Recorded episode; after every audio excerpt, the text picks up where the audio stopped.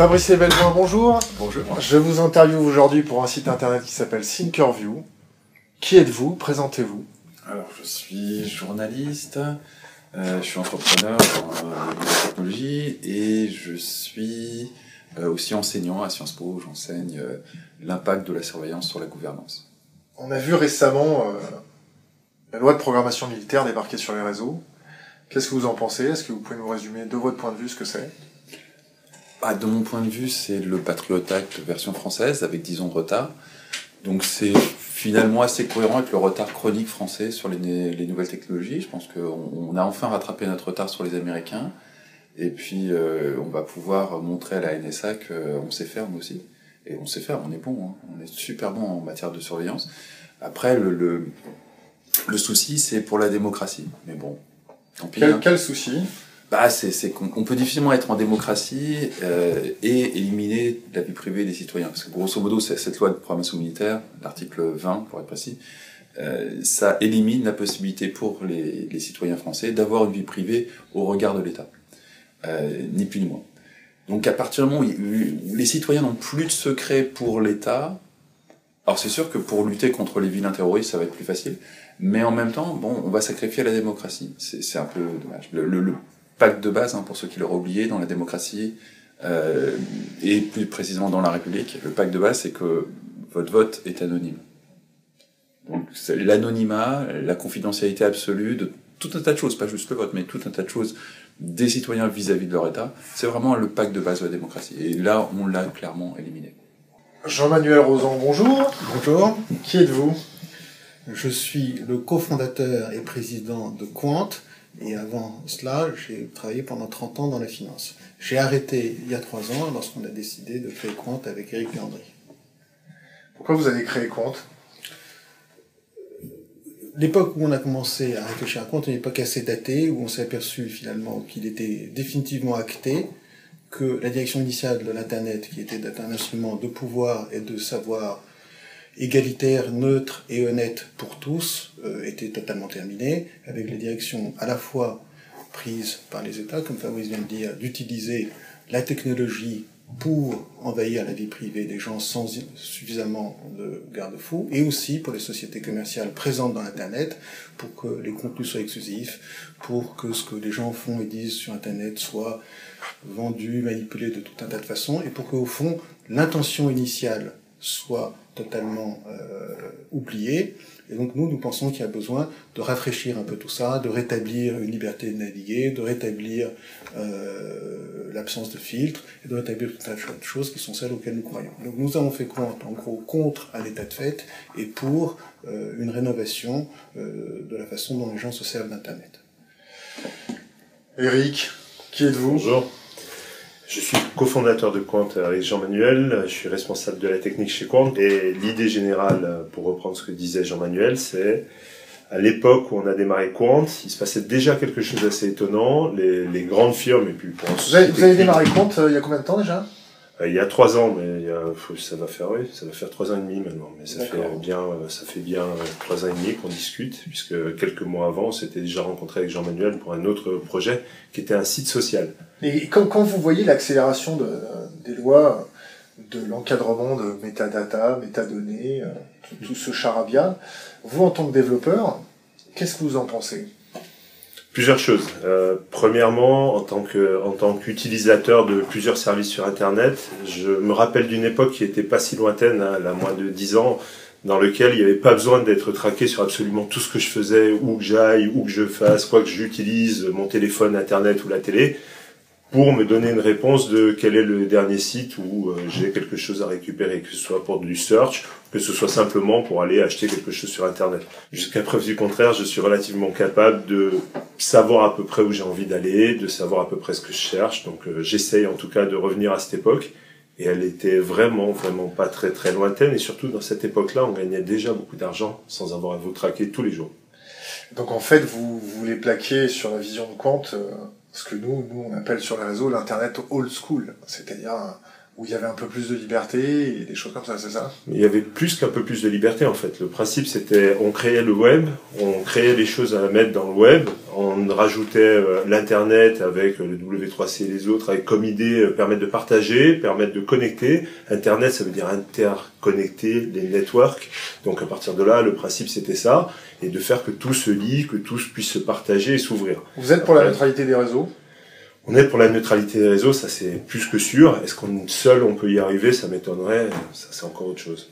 vous avez, vous avez décidé de sortir du bois, de prendre position par rapport à, à la vie privée des gens. Euh, Qu'est-ce que vous êtes prêt à faire pour ça? Est-ce que vous êtes prêt à un choc frontal avec les politiques? Est-ce que vous êtes prêt à vous expatrier? Est-ce que vous êtes prêt à... Bah, déjà, êtes, euh, déjà, on va commencer par le début. On a été prêt à un choc frontal avec des investisseurs financiers qui ont accepté de mettre de l'argent dans une idée qui consiste à retourner euh, à la base, ramener un service aux gens et utiliser ce service afin que les gens puissent, au travers de ce service, bah, chercher, trouver et gagner un peu d'argent grâce à ce type de service, mais le gagner sans avoir besoin de traquer les gens. Donc déjà, Business amener les, les exactement, essayer de faire un business responsable le plus éthique possible. Et, et franchement, ça a très bien réussi à d'énormes firmes à travers la planète hein, pendant des années. Donc euh, après tout, peut-être que c'est moins bien aujourd'hui parce qu'on veut gagner encore plus, encore plus, encore plus. Mais j'ai l'impression que ça marchait très bien avant déjà. Fabrice, j'ai une question pour vous. Euh, on a entendu un, un point de vue d'en- d'entrepreneur, chef d'entreprise. Euh, moi, j'ai une question pour vous sur le big data, sur le fait que euh, plein de moteurs de recherche, euh, je vais pas les citer, mais on les connaît tous, plein de logiciels, plein de, de services sur Internet euh, proposent d'a- d'accumuler vos propres données. Qu'est-ce que vous pouvez nous dire sur l'utilisation de ces données? Qu'est-ce qu'on peut en faire? Jusqu'où on peut aller avec vos données? Absolument n'importe où. Euh, je pense que la, réponse la plus criante, c'est de s'intéresser à une boîte qui s'appelle Palantir et qui est le, le, le- probablement la boîte qui fait le- les choses les plus bluffantes avec de la big data. Et on peut euh, Concrètement, concrètement. Concrètement, bah, vous pouvez prendre toutes les données de la sécurité sociale, les recouper avec des données bancaires, des données sur la délinquance que vous allez choper chez le- nos amis les policiers, mélanger tout ça et lutter contre la fraude à la sécu. C'est- assez facile. Palantir C'est- est prévu pour ça. C'est positif. Euh, oui, euh, oui, oui, ça peut être très positif. Vous pouvez, euh, par exemple, prendre tout un tas de données et repérer qui euh, qui fait partie de l'opposition politique, par exemple, dans un pays comme l'Ukraine ou en France, hein, peu importe. Euh, en France, on a des manifestations diverses et variées, assez mal identifiées, jours de colère, les bonnets rouges et machin. Tout ça, c'est des choses que l'État ne comprend pas bien. Il n'y a pas que l'État d'ailleurs. Mais c'est une nouvelle forme de contestation politique. On ne sait pas d'où ça vient, on ne sait pas comment ça s'organise. Ça n'a rien à voir avec les modèles classiques de protestation politique, qui étaient un, un jeu de connivence droite-gauche avec euh, une alternance dans l'opposition et dans la majorité. Aujourd'hui, on a besoin de comprendre ce qui se passe, et donc euh, il est indispensable pour les services de l'État, même si c'est pas très éthique, d'aller espionner tous ces gens et de comprendre comment ils communiquent, comment ils transmettent des messages, comment ils s'organisent. Ça, ça passe par de la big data sur euh, ces populations-là et sur les populations dans leur ensemble, vu que grosso modo, ce qu'on voit là en France, j'insiste sur les champs français parce que ça nous parle tous, euh, ce qu'on voit en France qui est une espèce de renouvellement complet des mouvements qui protestent, bah, très concrètement, il va vraiment falloir qu'on le comprenne, et d'autre part, ça entraîne visiblement une très large partie des Français, à, à différents niveaux, hein, entre euh, le monsieur qui est pas content de payer des impôts et qui gueule sur Facebook, et celui qui brûle une préfecture. Il y a, il y a toute une marge. Mais malgré tout, tout ça fait partie d'une nébuleuse qu'il va falloir Est-ce que vous craignez euh, pour le secret médical, le secret de l'instruction? Ça n'existe plus. Alors, le- prenons-les dans l'ordre. Le secret médical, prenons le secret de l'instruction, prenons un secret qui n'existe plus. Euh, au, au regard de la loi de programmation militaire, ça n'existe plus. Le secret des sources, le secret de l'instruction n'existe plus. Le secret des sources pour les journalistes? Ça n'existe plus.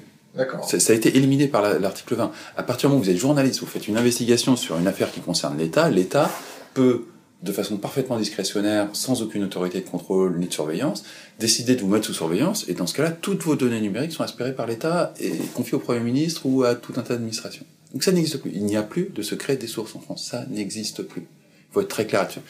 C'est dommage que les journalistes ne s'en aperçoivent pas maintenant, mais c'est comme le temps des fadettes, ils vont mettre quelques années avant de s'apercevoir que, en fait, les bases du métier ont disparu.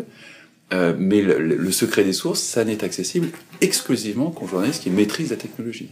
Personne d'autre. Personne Jean- d'autre. Jean-Manuel Rosan, quand vous entendez Fabrice nous dire que le, le secret de l'instruction, le, le secret de la correspondance, le, le- le secret médical a disparu, qu'est-ce que vous en pensez? Bah, C'est exact. Il est indéniable que l'histoire du monde est remplie d'exemples qui prouvent la chose suivante. Si un abus est possible, il est commis. La question, c'est combien de temps ça va prendre et par qui. Euh, l'argument de dire, quand on fait une loi, nous ne commettrons pas un abus, n'est hélas pas bon, parce que à partir où la loi existe, il y aura peut-être, vraisemblablement, voire sûrement un jour, des pouvoirs qui commettront l'abus. Donc la question, c'est, il est évident que plus les technologies existent, plus les abus sont possibles, et ce monde, je dis une fois de plus, privé comme public, utilise la technologie avec, si je peux dire, un temps d'avance sur les citoyens, et on est dans une forme de course euh, où on essaye de rattraper les choses, et les citoyens essayent de rattraper euh, ce qu'ils ont abandonné, souvent sans même s'en rendre compte. Il y a un temps de prise de conscience, et après, on espère une phase de rattrapage. Eric, euh, vous en tant que chef d'entreprise, qu'est-ce que font les entreprises pour rattraper leur retard face à ça? En fait, il y a énormément de choses à faire face à ça, parce que c'est plus complexe qu'on ne l'imagine, à tous les étages. Donc, par exemple, on va prendre la nôtre, hein, comme ça on parle de choses dont, que l'on connaît. Qu'est-ce que nous, on essaie de faire On essaie de faire trois choses. Premièrement, euh, sortir l'ensemble des trackers qu'on a mis, alors des fois par méga. C'est quoi un tracker? Un tracker, c'est, euh, ça peut être un cookie, mais ça peut être autre chose. Hein. Ça peut être côté serveur, c'est-à-dire qu'en fait vous n'avez pas de cookie installé, et puis côté serveur, on va essayer de vous repérer. Une fois qu'on vous a repéré, on va passer cette information d'ordinateur en ordinateur pour vous retrouver au fur et à mesure de votre. Ça, de ça votre vous fait chez compte ou vous faites pas Alors nous, on ne le fait pas. Maintenant, par exemple, on a utilisé dès aujourd'hui euh, des produits comme Google Analytics et c'est le genre de produit que je vais couper définitivement à la fin du mois, début du mois prochain, afin d'éviter que ben, d'autres utilisent euh, euh, notre site et des liens qu'on a mis pour prouver à Google en fait au départ euh, qu'on était plutôt un site très sympa et qu'il y avait beaucoup de monde pour ensuite les retrouver ailleurs. Donc c'est des choses, il faut les couper définitivement, il faut les totalement les, les, éliminer, et c'est très difficile de les éliminer partout. Un exemple très concret, aujourd'hui on s'aperçoit que ben, même au ministère des Finances ou ailleurs pour les impôts, les data peuvent être aussi traquées avec des Google Analytics ou des Analytics, ce qui est, ce qui est dommage, mais c'est pas forcément fait dans cette optique-là par la personne qui l'a installé. À la base, quand il l'a installé, il l'a installé pour obtenir des, une, un résultat, pour savoir combien de personnes venaient sur son site, savoir d'où il venait et d'avoir les plus jolies statistiques. D'accord. Ça se transforme en autre chose. Ça se transforme en tracker au, au sens pur du terme. Euh, J'aurais une question encore pour vous. Qu'est-ce que vous êtes prêt à faire, aller jusqu'où vraiment pour, euh, préserver vos utilisateurs Oui, ben, déjà on commencera par euh, enlever l'ensemble des trackers euh, que l'on a mis euh, par erreur, si on en a mis par erreur. Deuxième chose, on utilise déjà énormément de choses comme des proxys et tout un tas de systèmes pour camoufler nos utilisateurs. Troisième chose, on ne retient pas les recherches de nos utilisateurs, on ne fait pas de lien entre ce qu'ils font chez nous et leur vie privée. Donc déjà, on ne fait pas de lien chez nous. Donc déjà, on a commencé par le début. On n'a pas besoin de prendre des datas qui ne nous servent à rien. Donc première chose, on ne le fait pas. Deuxième chose, sur les parties où on pourrait faire des erreurs, rajouter les cookies des autres ou des traçabilités des autres, eh bien là aussi, on va couper et on n'aura plus de problème de ce côté-là. Troisième problématique, maintenant, on revient à Fabrice tout à l'heure, un État décide de prendre l'ensemble des datas à tout moment quand il le veut. Ben Aujourd'hui, sur Quant, l'État peut prendre l'ensemble des datas du web, aucun problème. L'ensemble des datas de nos, de nos index, aucun problème. Maintenant, sur nos utilisateurs, nos quelques dizaines de milliers, centaines de milliers d'utilisateurs euh, quotidiens. Ce qu'on veut simplement, c'est que s'ils viennent s'inscrire chez nous, la partie qui concerne leur nom et inscription, qui est la seule chose qu'on a gardée puisqu'ils nous ont donné l'autorisation de garder, cette partie-là, on va la mettre tranquillement à l'abri dans une optique qui est très européenne. Parce qu'aujourd'hui, l'Europe défend, les CNIL défendent, et la CNIL même française l'a déclaré, veulent défendre la, la, la tranquillité de l'internaute. Et ben, nous également. Donc on va suivre ce que veut la CNIL, on va suivre ce que veut l'Europe, et c'est pas forcément, malheureusement, ce que veut la dernière loi de programmation militaire. Et, et, et si l'Europe euh, se rapproche grâce euh, aux, accords transatlantiques euh, d'une législation beaucoup plus intrusive ou beaucoup plus prédatrice, vous êtes Alors, prêt Quand je dis qu'on va suivre la CNIL et qu'on va suivre l'Europe, malheureusement aujourd'hui on est obligé de la suivre en dehors de l'Europe hein, pour euh, pouvoir la suivre. Donc si nous devons arriver à ça, et nous allons arriver à ça, parce qu'aujourd'hui c'est là où on en est, Vous avez déjà déplacer, prévu déplacer les noms de, de, de, nos utilisateurs ne nous pose aucun problème dans des endroits totalement respectables. Il n'y a pas besoin de partir au fin fond euh, des Balkans ni au milieu de la Russie, hein, parce que là on aurait d'autres problèmes. Hein. Ouais. Le but c'est pas de sortir de, de Caribe pour tomber en Scylla. Hein. Il y a des endroits du monde qui ont compris que protéger la data des administrés et des gens était une façon merveilleuse de récupérer des milliers et des milliers de sociétés qui vont venir placer des serveurs pour protéger tout simplement l'anonymat et la vie privée des, de leurs utilisateurs. Donc ces endroits-là vont cartonner. Euh, D'accord. ok. Vous avez déjà prévu dans vos stratégies, d'accord.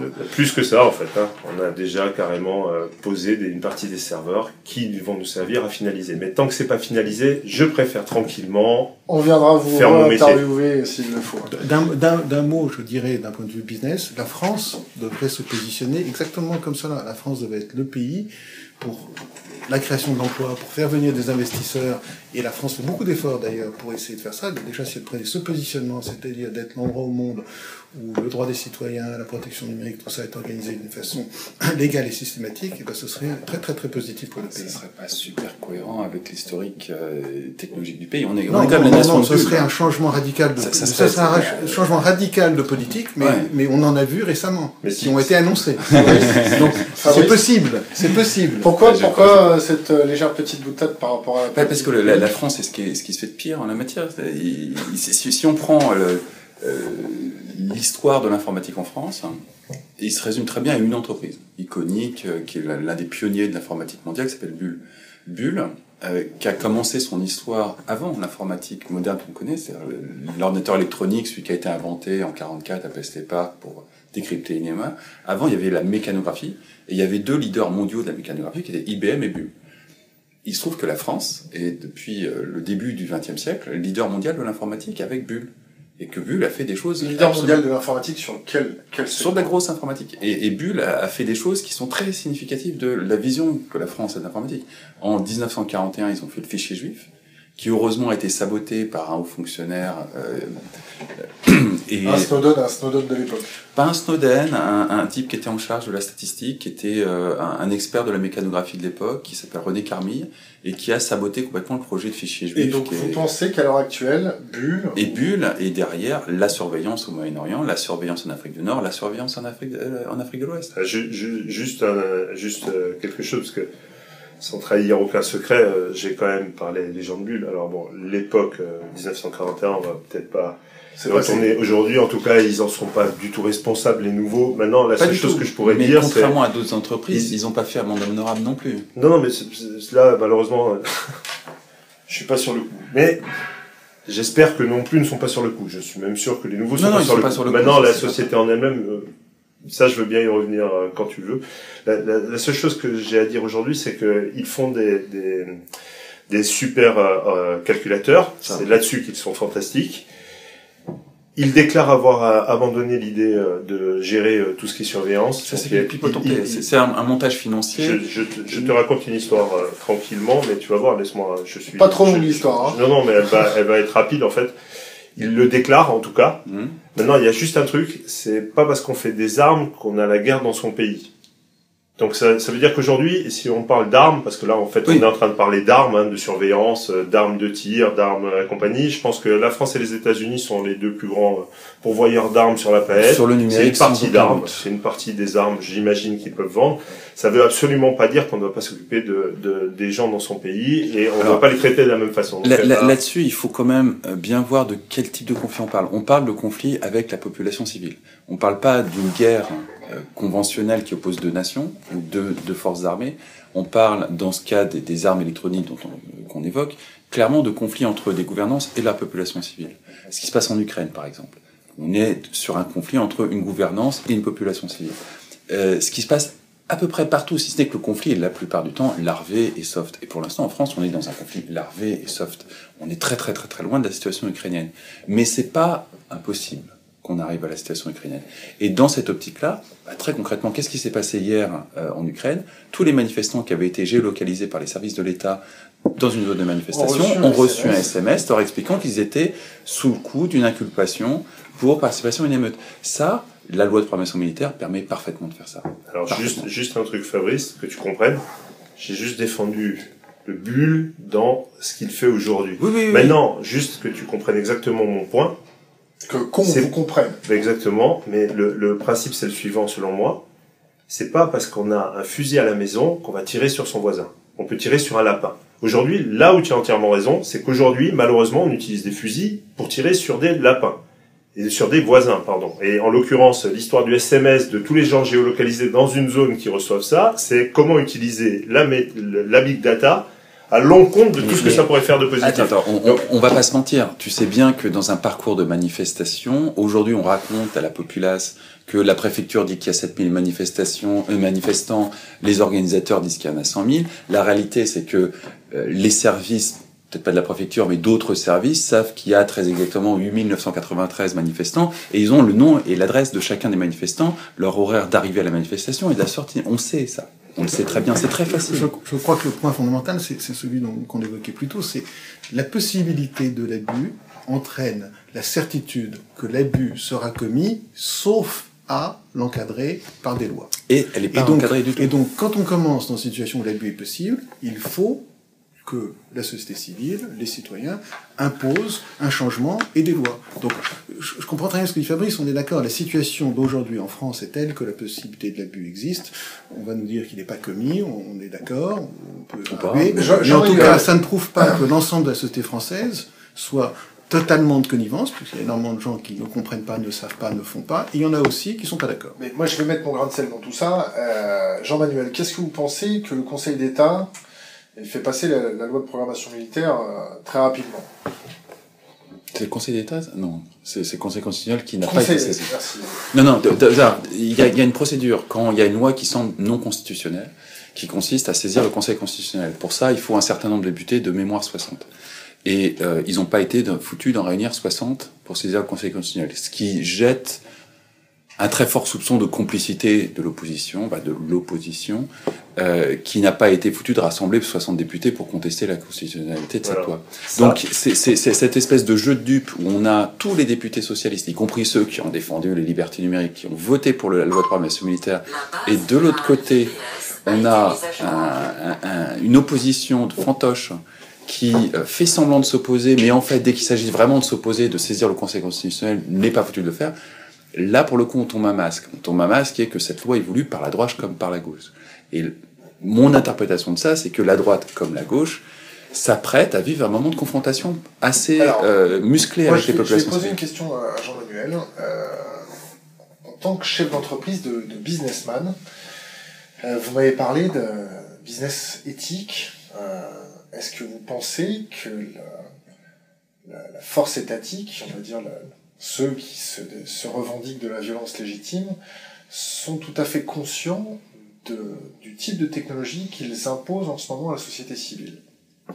Moi, je, pense vraiment que le degré de conscience est extrêmement variable. Je vais vous donner un exemple. Dans les grandes entreprises qui manipulent l'Internet pour, on va dire, leurs actes commerciaux, on sait très bien qu'il y a des équipes à New York euh, qui sont très compétentes, des équipes à Paris sont moyennement compétentes, et puis 500 euh, mètres plus loin, dans la même société, d'autres équipes qui sont complètement nulles et qui absolument comprennent rien à la façon dont ça, fonctionne. Et quand on essaye de leur vendre des services, on, est confronté à ce problème.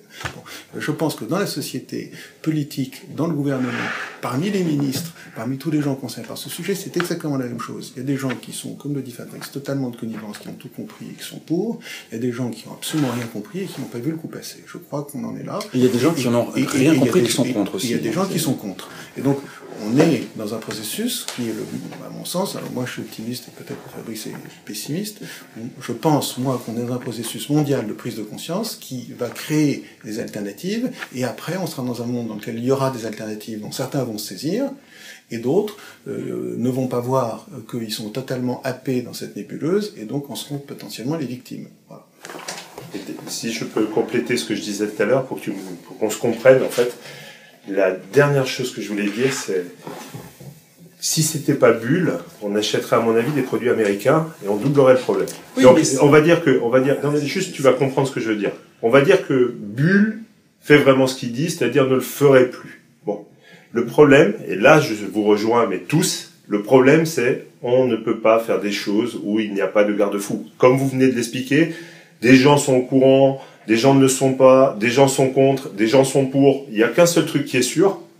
Le seul à qui on n'a rien demandé, c'est l'ensemble des citoyens de ce monde qu'on est en train de traquer dans tous les sens, sans même le savoir, et encore plus joliment, maintenant c'est même des États ou des chefs de gouvernement qui sont traqués sans même le savoir. Donc euh, bon, à la fin, c'est si on n'arrive même pas à protéger nos présidents, Je vois pas comment on arriverait à se protéger. Donc le seul moyen de se protéger, c'est de refaire un petit retour en arrière de quelques années, de revenir au début, qui consistait à dire il n'y a pas besoin de tout savoir sur quelqu'un pour lui vendre un voyage en Corée.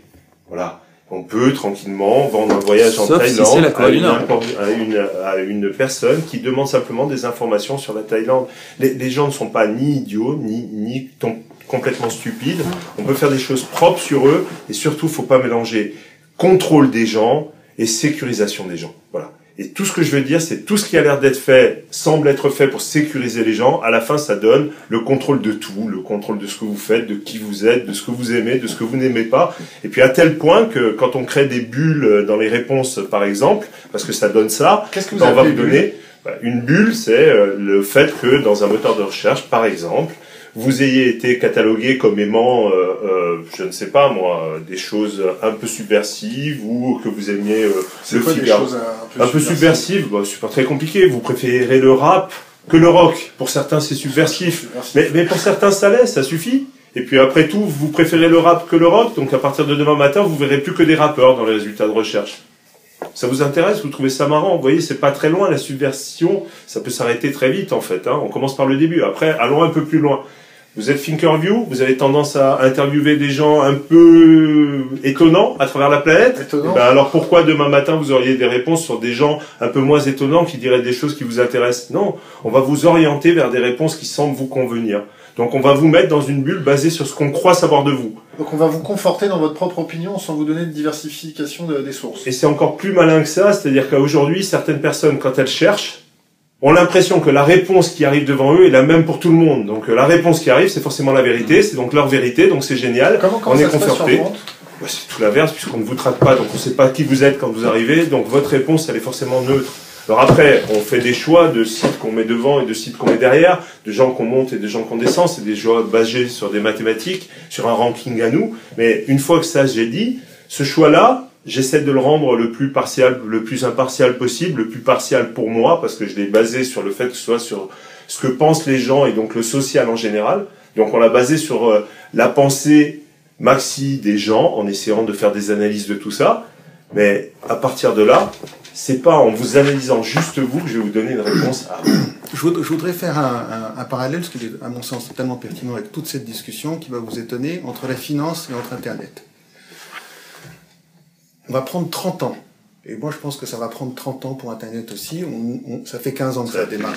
En 1982-83, j'ai commencé ma carrière de trader à New York. Et ça va vous surprendre, mais être trader à New York en 1982-83, c'était avoir une mission. C'était pas essayer de gagner du fric. On avait des bonus. Et les bonus, c'était juste la preuve qu'on avait réussi dans notre mission. Et la mission, c'était quoi? En tout cas, on y croyait. En tout cas, presque tout le monde y croyait. C'était de créer des outils qui permettaient par la finance à l'ensemble des entreprises de grandir plus vite, de hedger le risque, de pouvoir échanger des devises, de pouvoir se protéger sur les taux d'intérêt, de pouvoir grandir. Et ça a été fantastiquement efficace. Fantastiquement efficace. À un moment donné, des petits malins ont compris qu'ils pouvaient gagner plus de fric. Et le mécanisme est très précis. J'ai écrit un livre en 1989 en anglais qui décrivait ce phénomène, qui a été traduit en France, s'appelle Le fric. C'est très très bien expliqué. Pardonnez-moi de faire la publicité pour le fric que je ne vends pas, mais qui est libre sur Internet, en tout cas en français. Les gens se sont aperçus qu'ils pouvaient toucher des bonus. Donc, les Indiens touchaient des bonus, les chefs ont voulu des bonus, et les chefs des chefs ont voulu des bonus. Donc, le, dévoiement de la finance, vous le faites le parallèle entre le dévoiement de la finance et le dévoiement d'Internet. Absolument. Donc, ce phénomène. Vous savez, vous savez que. ce mécanisme. lourd ce que vous dites. Non, c'est précis. Au contraire, vous allez voir. Les, les mécanismes de la finance dévoyée, on voit où ça nous, a, où ça nous a emmené. Ça nous a emmené, mais on, voit où c'est maintenant. Vous allez voir la, fin du, la fin du film. Donc, on commence par quelque chose qui est efficace et positif. La croissance des années 80 est directement liée aux instruments financiers qui ont été créés dans les début des années 80, que des gens comme moi directement liés pour vous ou non directement liés tout court. Et puis le et puis le, le il y a des abus, il y a des petits malins qui s'aperçoivent qu'on peut truffer, on va dire, de dériver des produits qui sont pas censés en avoir et que ça apporte beaucoup, même s'il y a des conséquences qui sont terribles. On a la crise de subprime, on a 2007, 2008, 2009, et attendez, laissez-moi terminer. Et maintenant, c'est très très très largement encadré. C'était, je ne vous dis pas que la crise des subprimes est impossible, je vous dis qu'elle est extrêmement improbable. Il peut y avoir une crise financière pour d'autres raisons, mais l'abus des euh, techniques mise dans des produits financiers par des petits malins et que personne ne comprend avec à la sortie une grenade et une explosion, c'est vraiment, vraiment dans une très grande partie derrière nous. Et alors, laissez-moi terminer ah bah là, avec l'Internet. Et donc là. pour Internet, on en est exactement pareil. On commence par quelque chose qui est net, on arrive à quelque chose dans lequel il y a la possibilité d'abus, et à la fin, parce que je suis optimiste, je pense qu'on aura encadré tout ça et qu'on aura des services alternatifs, des produits alternatifs et que ce sera réglé. Voilà ce que j'en pense. Alors, j'ai une dernière question pour Jean-Manuel, euh, qui a beaucoup parlé. Comment ça se passe chez vous au niveau des actionnaires? Est-ce qu'il y a des actionnaires qui peuvent faire pression sur votre politique? Euh, Est-ce que vous êtes totalement indépendant au niveau de votre financement? Les- alors, euh, il faut diviser la réponse. Les trois actionnaires fondateurs de Quant, à savoir Éric Léandry, euh, notre associé à la société Pertime, et moi, contrôlons 75% du capital et 80% des droits de vote. Les actionnaires euh, minoritaires qui ont participé avec nous au financement de l'affaire ont entre chacun 0,5% et je crois que celui qui en a le plus doit en avoir 1,5 ou 2%. Donc pour l'instant, il n'y a aucune possibilité d'influence de qui que ce soit. Nonobstant ce commentaire, pour croître, il va falloir lever des capitaux, et ces, capitaux vont être levés par des gens qui vont y mettre euh, des conditions, on va dire, de contrôle financier de la société, et on verra où on arrive, mais enfin, pour l'instant, on est bien parti pour pouvoir maintenir notre indépendance, et c'est notre but. À l'heure actuelle, combien pèse Compte? C'est-à-dire combien ça vaut? Combien ça vaut? On a le, le- dernière somme qu'on a levée, on a levé sur une estimation de valeur de 20 millions d'euros prix money, comme on dit. Très bien. C'est-à-dire à bon argent. Fabrice, je vais vous laisser le mot de la fin. Le mot de la fin, je vais revenir sur ce que disait Eric, sur le, le- le- la bulle des résultats. C'est c'est un truc assez amusant euh, qu'on pourrait rapprocher à, à- au mythique euh, neutralité des moteurs de recherche, qui est à la base un argument de lobbyiste destiné à plomber la neutralité du net. Mais c'est vrai qu'aujourd'hui, Google a dérivé de la recherche du résultat le plus pertinent pour l'utilisateur à la recherche du résultat qui fait plus plaisir à l'utilisateur et que le, le résultat qui arrive en tête et dans le classement de Google correspond à un ensemble de résultats qui certes sont pertinents, mais qui sont aussi là pour flatter la personne qui les consomme. Et donc, on, va faire du consumérisme informationnel du côté de Google, ce qui fait que typiquement, bah, c'est vrai que mes résultats vont pas être les mêmes que les tiens. Et si on prend un sujet qui, qui est très clivant, typiquement, je sais pas, une région du monde où toi, tu es super intéressé, tu passes ta vie à faire des recherches et à fouiller de l'information, et un pays que moi, au contraire, je ne connais même pas, on va pas avoir les mêmes résultats chez Google.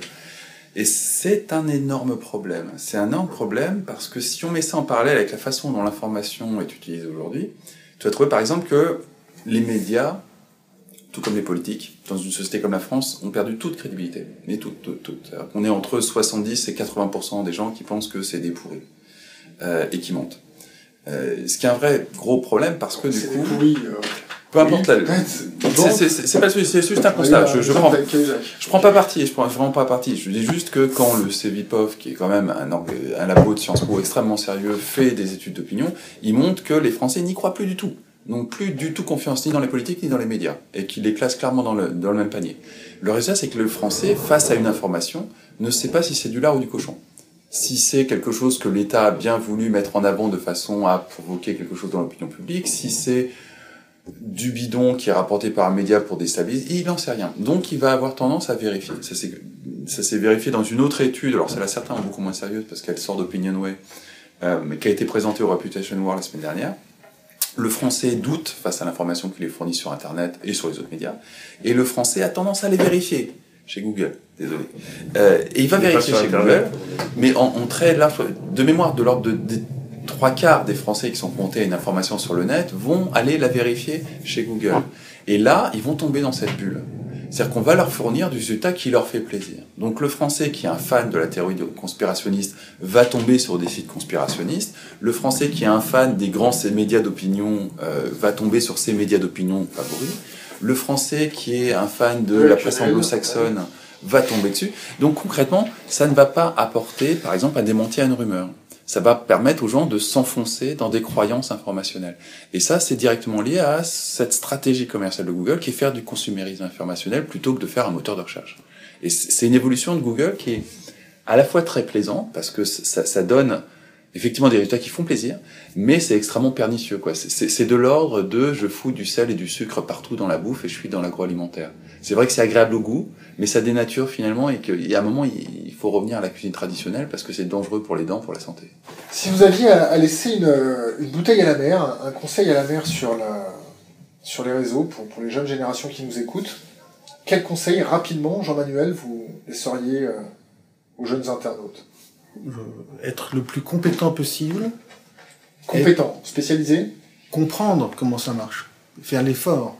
Euh, et il y a beaucoup de gens qui en sont très loin. Euh, en tirer toutes les conclusions, tout faire pour protéger leur vie privée et rester optimiste. Eric? Alors euh, pour les jeunes, mais pour les moins jeunes, hein, enfin pour tout le monde, euh, aujourd'hui ce que j'aimerais et ce qui serait vraiment génial de la part de tout le monde, c'est commençons à créer des outils et des produits alternatifs qui permettent de conserver la neutralité des réseaux et la neutralité du net au cas où les autres se fermeraient et où l'optimisme de Jean-Manuel ne se vérifierait pas. Hmm. Voilà. Merci. Et Fabrice? Alors moi j'aurais tendance à ajouter à l'intention des jeunes. Alors le, mon message traditionnel, ça serait quelque chose qui, qui sort d'un vieux pour le coup. Euh, qui nous a quittés, qui serait indignez-vous.